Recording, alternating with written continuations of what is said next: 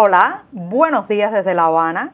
Soy Joanny Sánchez y estoy aquí en este viernes, que no solo es el último día de la semana en que abro de par en par y junto a ustedes esta ventana 14, sino también es el último viernes de este año 2019. Así que los invito a que se asomen junto a mí a conocer los detalles de las noticias más importantes en este 27 de diciembre de 2019, reitero, aquí en Cuba. Hoy, hoy comenzaré con una reflexión muy personal, la risa, una piedra dura entre los dientes de los autoritarios. Y ya les daré algunos detalles de cómo funciona en Cuba. Por otro lado, el último Consejo de Ministros de 2019 llega, pero con más consignas que certezas. Y por último, la aduana ha detenido a un pasajero con 37 cápsulas de cocaína en su cuerpo. Y ya les contaré cómo ha sido esto.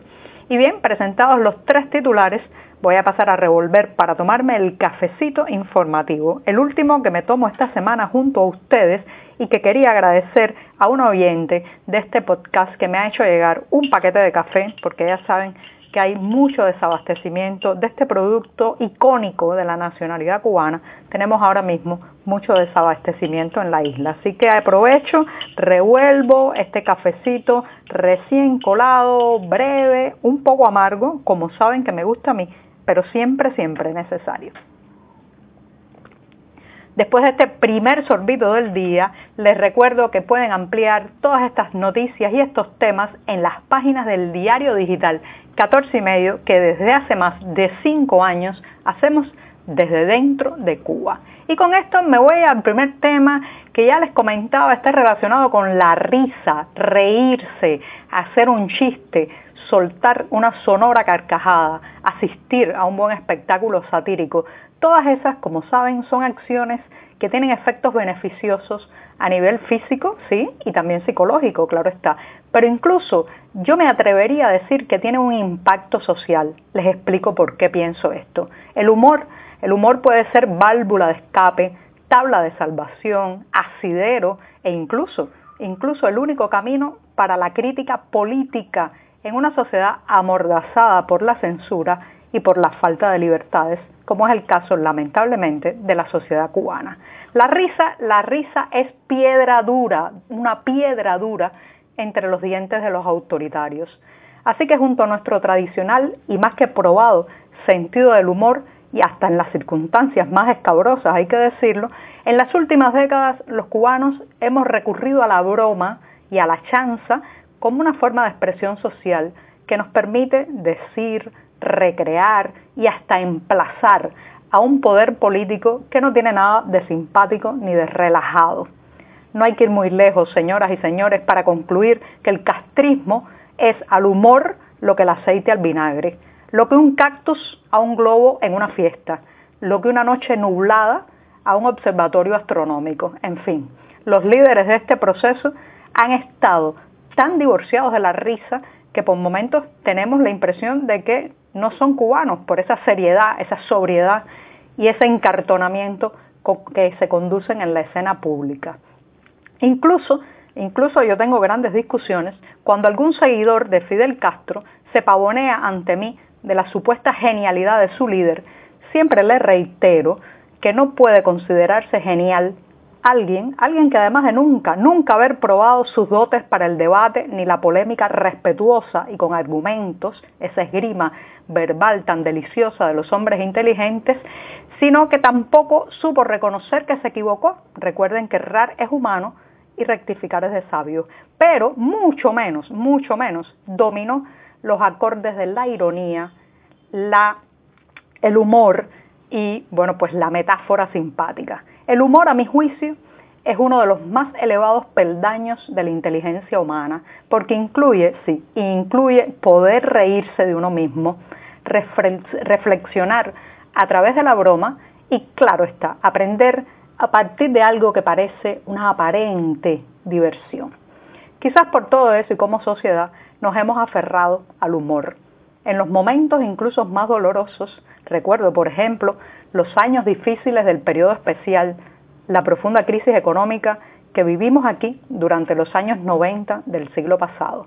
Yo era en ese momento una adolescente que apenas podía comprender muy bien cómo todo aquello que me habían prometido no existía y que el supuesto futuro luminoso pues había quedado convertido en un ciclo de sobrevivencia que muchas veces, lamentablemente, nos acercó más a comportamientos típicos de los animales en la jungla que a las actitudes que se espera de los seres humanos. Recuerdan, recuerdan todos los que han vivido ese momento, vivieron ese momento, lo recuerdan también como un momento muy oscuro. Pero incluso, incluso en esos años complicados, el humor popular tenía una fuerza sobrecogedora en esta isla.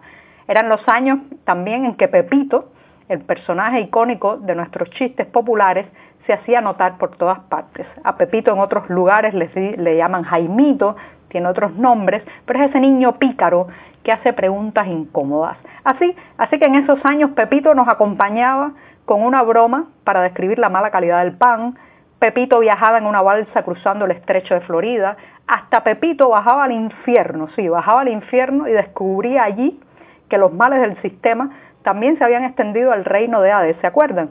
Y faltaba el aceite caliente, los tridentes estaban averiados y hasta el diablo parecía más preocupado en conseguir un poco de comida que en maltratar por toda la eternidad a los que habían llegado.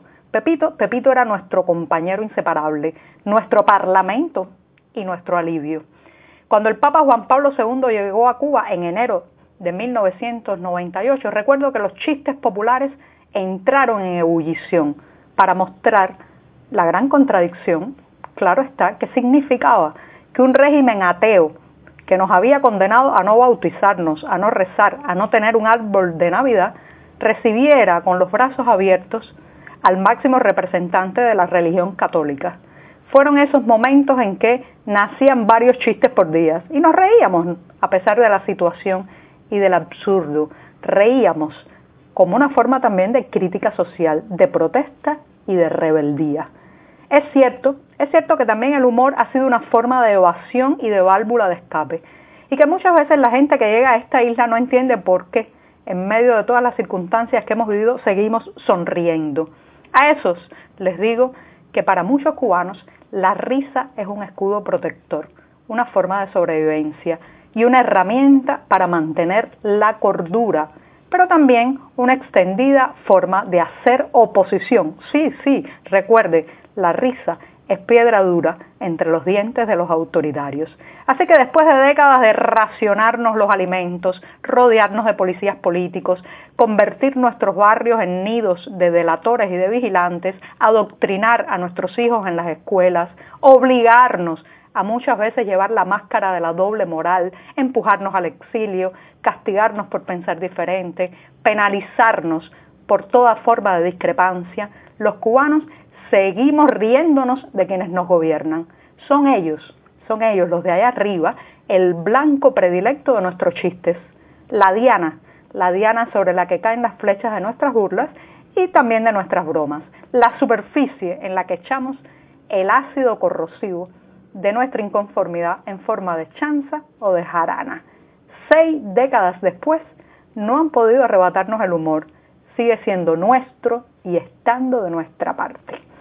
Y bien, terminada esta reflexión, voy a necesitar otro sorbito de café, tengo que ahorrar, pero lo necesito para seguir al segundo tema, así que aprovecho para revolver, todavía está un poco caliente y amargo como me gusta mí.